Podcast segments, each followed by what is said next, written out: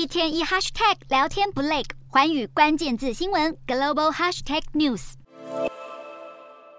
工作人员将这只庞然大物送至发射台，要为 SpaceX 新型的星舰太空船做好发射的准备。但马斯克也透露，这次的发射大概只有百分之五十的成功几率，因为这艘新型太空船不论是体积或航程，都是史无前例的等级，所以这一次试射成功有一定的难度，也不会有人在太空舱内。这次试射的新建太空舱有五十公尺高，和推进器加起来则有一百二十公尺，能够载重共一百五十吨的人员和物资。虽然 SpaceX 强调这次试射不会回收助推器和太空舱，但未来希望能够让助推器在六分钟内进入太空。后自行返回，在六到八小时内进行下一次的发射任务。而这次发射的火箭巨无霸是史上最大推力的火箭。如果这些技术试验成功，将会大幅加速太空旅行的发展。SpaceX 从二零二零开始已经试射过五次新建太空船的原型，而其中只有一架没有爆炸。不过这次的巨无霸火箭是第一次参与飞行测试，希望未来能够助探索浩瀚宇宙一臂之力。